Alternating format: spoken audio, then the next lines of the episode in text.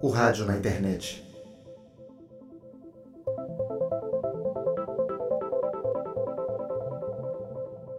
A internet nasceu em 1969 no Departamento de Defesa dos Estados Unidos. Durante a Guerra Fria, os cientistas queriam uma rede que continuasse funcionando em caso de um bombardeio. Surgiu assim o conceito central da internet, uma rede em que todos os pontos se equivalem e não há um comando central. O nome internet, propriamente dito, surgiu bem mais tarde, quando essa tecnologia passou a ser usada para conectar universidades e laboratórios, primeiro nos Estados Unidos, depois em outros países.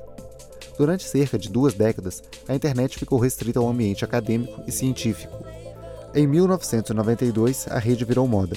Começaram a aparecer nos Estados Unidos várias empresas provedoras de acesso à internet.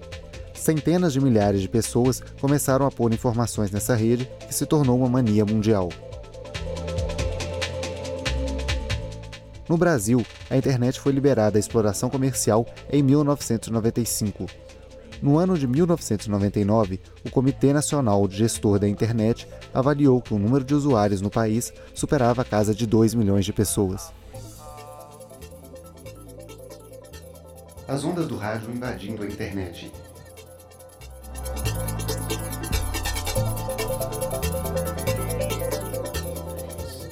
Há uns cinco anos, os primeiros sistemas de transmissão de informação digital em tempo real pela rede começaram a sair dos laboratórios.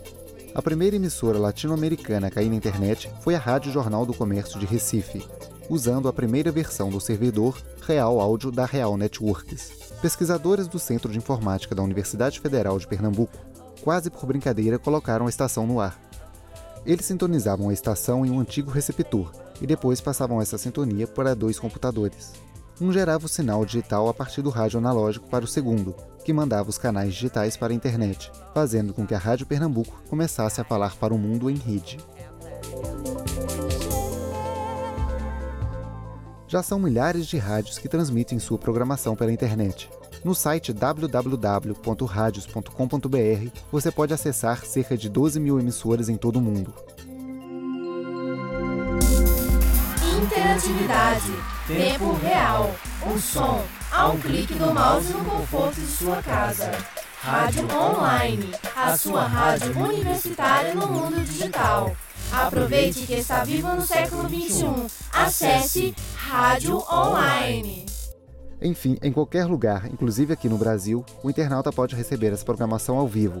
Basta ter acesso à internet e um kit multimídia. Rádio Intervalo. Diferente. O único inconveniente é que às vezes as linhas se congestionam e a transmissão é interrompida.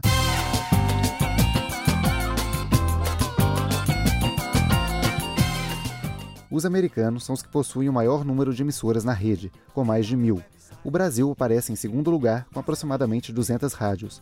O site da Globo, por exemplo, conta com sete estações e recebe cerca de 13 mil acessos todos os dias.